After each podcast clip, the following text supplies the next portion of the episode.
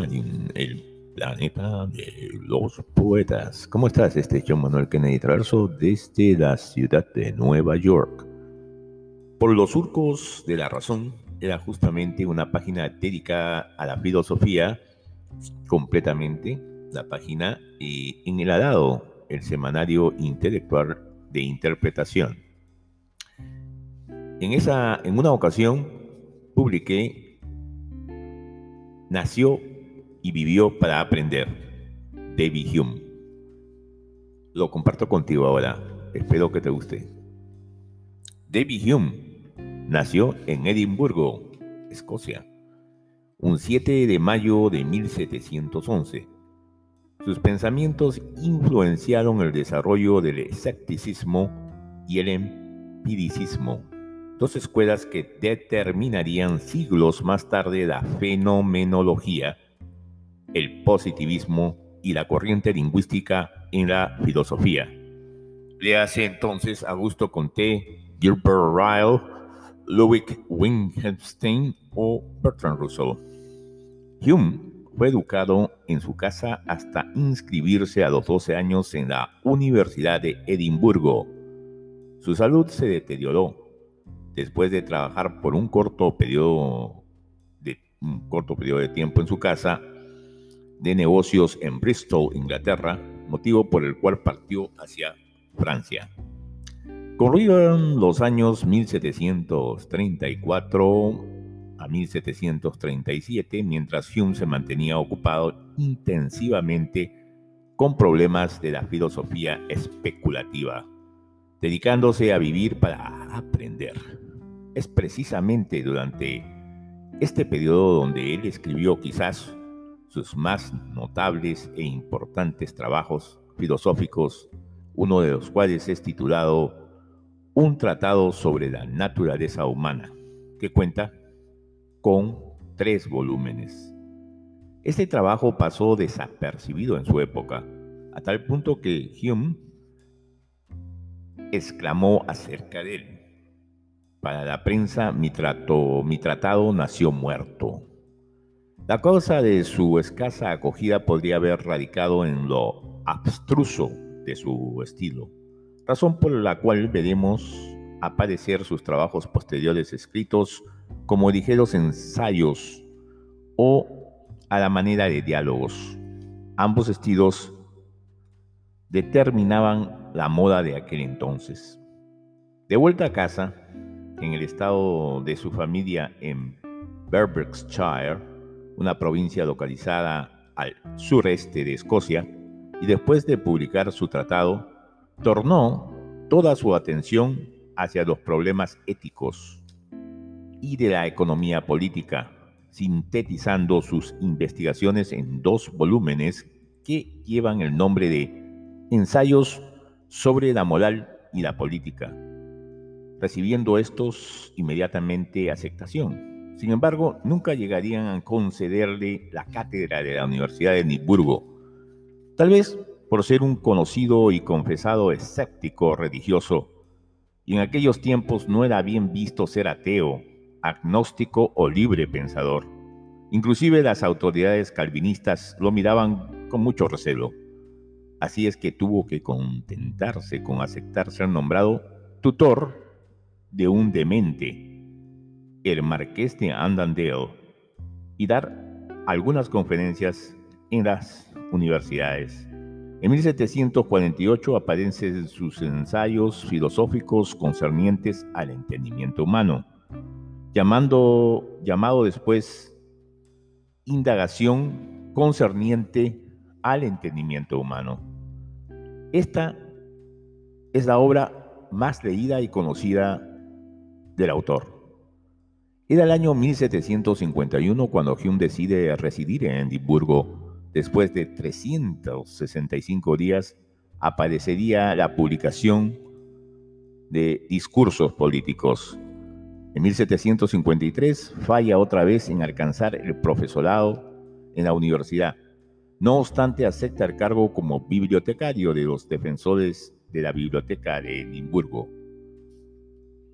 Durante los 12 años siguientes, se quedó en Edimburgo trabajando en su obra de seis volúmenes Historia de Inglaterra, la cual se publicó en un prolongado lapso, oscilando este entre 1754 y 1765.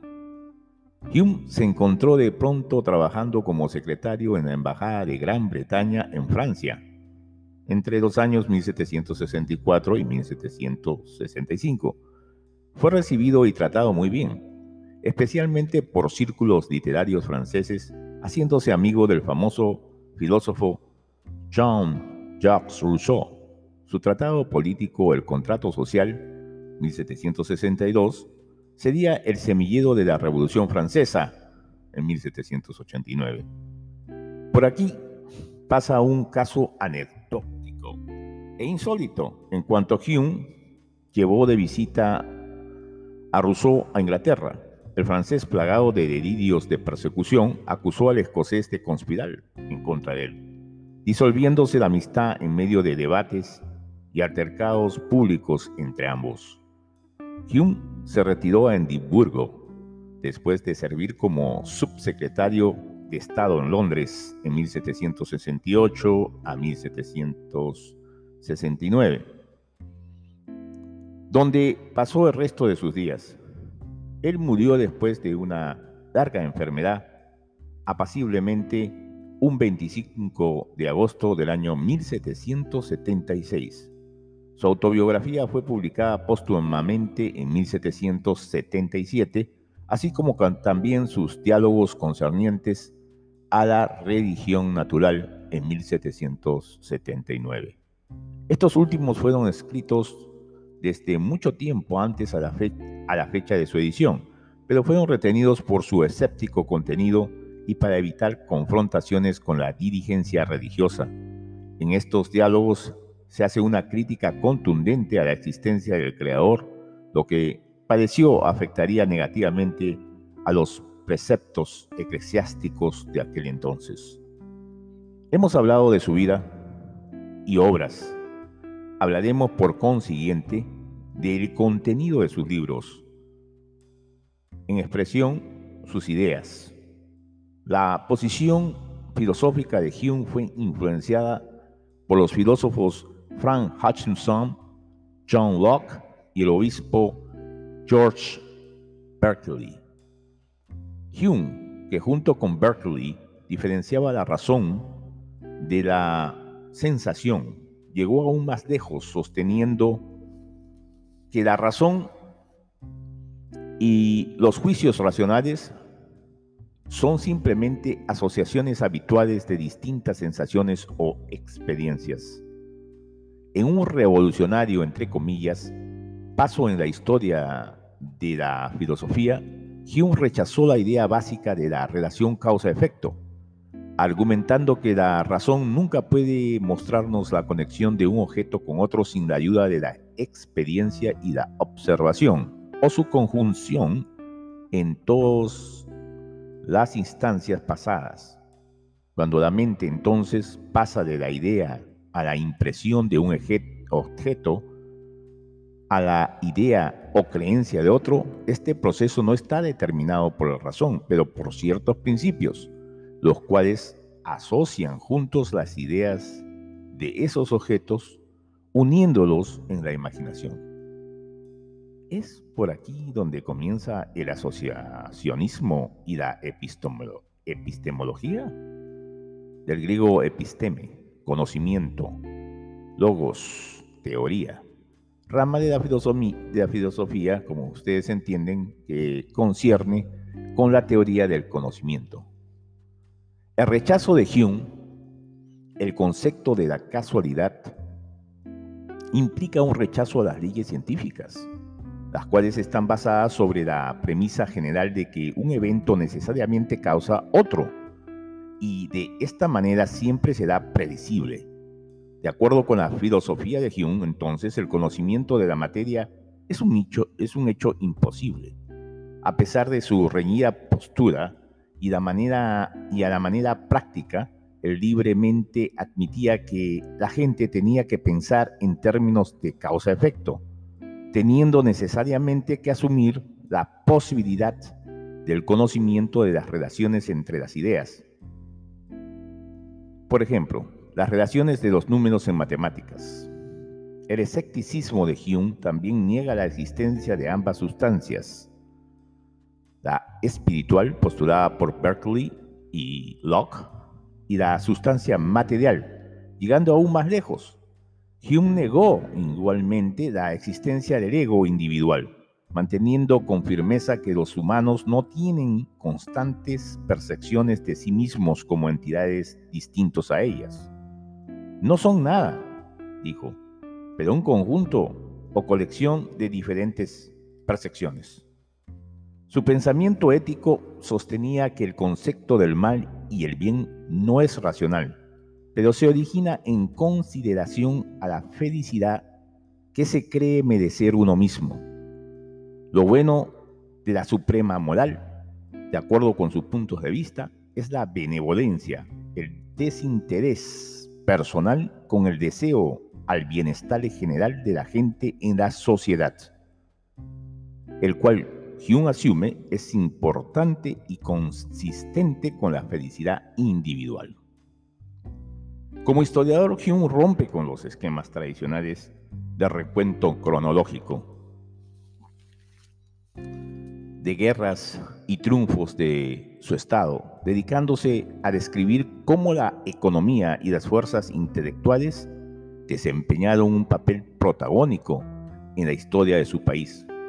Su libro, La historia de Inglaterra, fue considerada por muchos años como un clásico a pesar de algunas fallas mayormente con respecto a la forma en que pasaron los acontecimientos.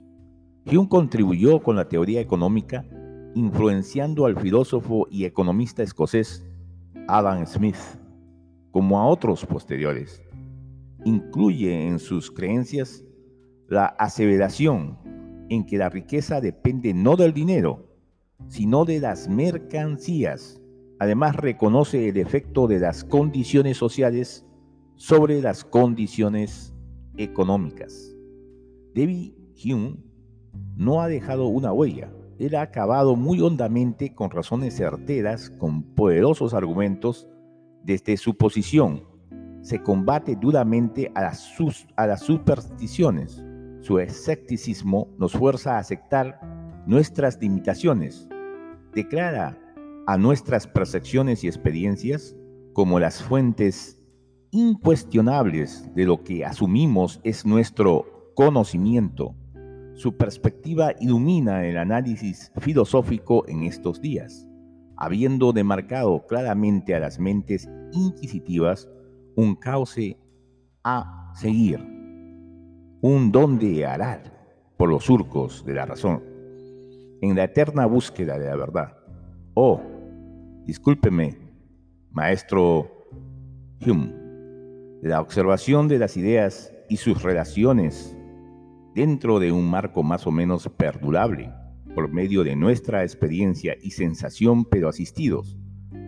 Si no le es modestia por unas computadoras, PC a mí no me gusta la Max, pero el sucedicho cuasi efecto de mejorar la capacidad de probabilizarla en esa eventualidad relativa, aceptándola como virtualmente real, pero sabiéndola incierta, por lo tanto no verdadera, en un porcentaje infinitesimal de inconocible magnitud que nadie tiene que ver o nada tiene que ver con la magia, ni mucho menos con la metafísica. En Eternas de David Hume, como una nota posterior, traduje las eternas frases que se se atribuyen a él, como estas, por ejemplo. Avarice, the spark of industry, la avaricia, el estímulo de la industria, de sus ensayos sobre la libertad civil, otra dice, Beauty in things exists in the mind which contemplates them, Also, uh, beauty is in the eyes of the beholder. This is both uh, almost the same thing. La belleza en las cosas existe en la mente que las contempla, que también se traduce como la belleza, la belleza existe en los ojos del que la busca. También de ensayos, pero esto sobre eh, un uh, inquiry concerning human understanding, o sea, eh, unas preguntas, un estudio sobre concerniente al entendimiento humano. Another one, testimony is sufficient to establish a miracle, unless the testimony be such of a kind that its falsehood would be more miraculously or more miraculous than the fact which it endeavors to establish. El testimonio es suficiente para establecer un milagro, salvo que el testimonio sea de tal tipo que su falsedad sería más milagrosa que los propios hechos por los cuales se esfuerza en establecer. Este es sobre también el estudio o la cuestión que concierne el entendimiento humano sobre los milagros en 1748. Another one, otro, opposing one species superstition to another, septem and quarreling, while we ourselves, during their fury and contention, happily make our escape into the calm, so obscure regions of philosophy. Contraponiendo una especie de superstición con otra, disponiéndolas para que polemicen mientras que nosotros mismos, durante su furia y forma de ver las cosas, felizmente hacemos nuestro escape o escapamos adentro de la calma, aunque oscura, de esas regiones de la filosofía. En la Historia Natural de la Religión, publicada en 1757. Y la última, Reason is and ought to be the slave of the passions and can never pretend to any other office than to serve and obey them. La razón es y debe ser la esclava de las pasiones y nunca puede pretender algún otro trabajo que el de servirlas y obedecerlas. Esto lo dijo David Hume en 1776, cerca de 1775 tal vez, quien es considerado un filósofo escocés, ensayista, economista e historiador. La biografía de esta, de esta publicación es sobre la vida de David Hume, que tiene varios autores y editores, eh, perdón, varios, esa autobiografía, o entonces esa Ah, del filósofo tiene varias eh, ediciones que se publicó en 1777 en Londres. Ah, otra es escrita por Ernest Mosner, The Life of David Hume, edición segunda, publicada en 1980 por Oxford. revisión de un retrato entrañable. David Hume también eh, varias, eh, varios de sus eh, escritos y ensayos, como los de la cuestión sobre que concierne al entendimiento humano y su historia natural de la religión. Con ustedes, hasta muy pronto. Este fue John Manuel Kennedy Traverso con su espacio por los surcos de la razón y sobre la vida y obra y algunos pensamientos del escritor y historiador escocés David Hume, más que nada filósofo, por supuesto, quien vivió para aprender. Conmigo, hasta muy pronto. Muchas gracias.